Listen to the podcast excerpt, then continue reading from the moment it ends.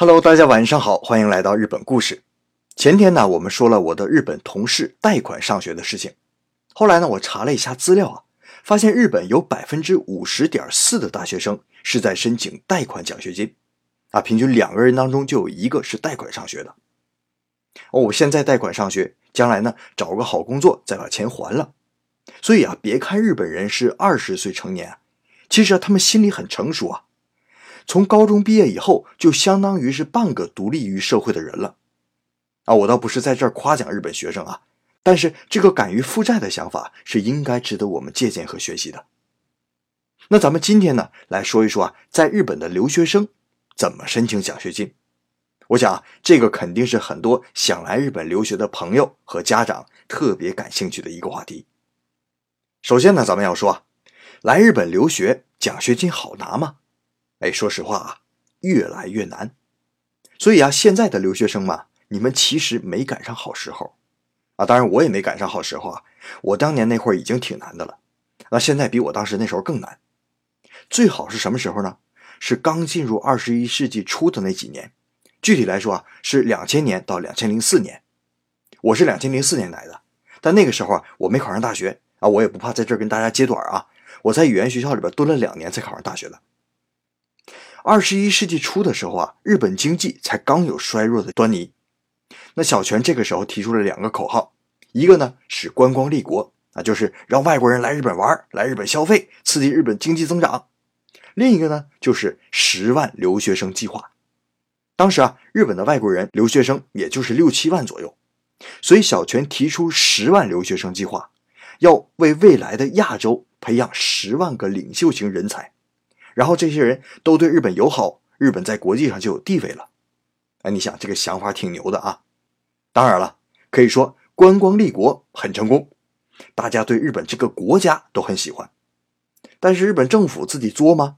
啊，又是参拜靖国神社啊，又是不承认慰安妇历史啊，再加上财政紧张，所以政府啊在国际上的地位始终上不来。那这是恶有恶报啊！好了，政府话咱不说啊，咱也不是一个时政评论节目。收回十万留学生计划，这个计划一出台啊，当时就涌起了一大批民间公益奖学金财团。那说白了就是给留学生发钱的。你想啊，当时留学生也就六万人呐，日本大学有八百多所，抛去那些个野鸡大学、三流大学的，那还剩个四五百所呢。再加上本科生、硕士生、博士生，所以平均一个学年也就十来个留学生啊。所以各个大学当时是争相给留学生各种优厚待遇，什么学费减免呐，免费住学生公寓呀，还有学校自己的奖学金。那最主要的呢，就是奖学金还可以兼得。所以我的学长啊，有的拿两三个奖学金啊，还学费减免，哎，那富的呀。说后来上班工资都没有学生时代奖学金多。当然了，这也就是当时那两三年。要知道。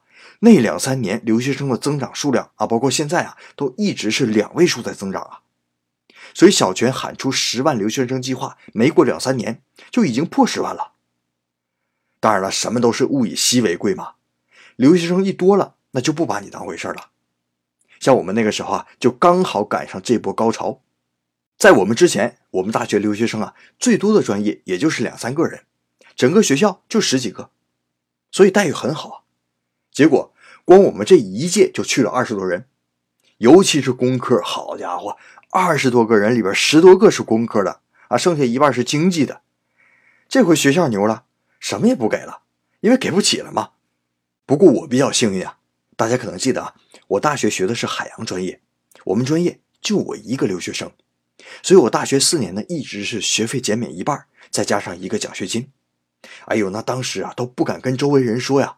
虽然大家平时关系都很好，但是大家全没拿到奖学金呢，就我一个人拿了，所以很多人都眼红啊。后来呢，零八年的时候啊，民主党上台，当时啊，福田康夫首相，他又提出了一个三十万留学生计划，要在二零二零年前招收三十万人。那目前看来呢，这个计划很有可能达到，因为去年二十万人，今年二十三万。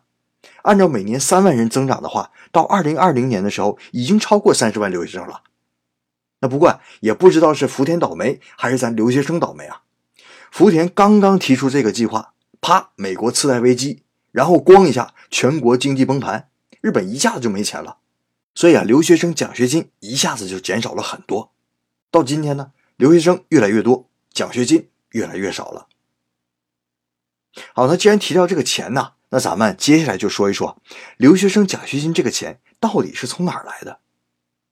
上一期啊，我们讲的日本学生贷款奖学金，那个奖学金呢是有专门的公益财团从日本政府贷款借给学生，然后靠学生还贷的利息运营整个组织，并且贷款给下一波学生。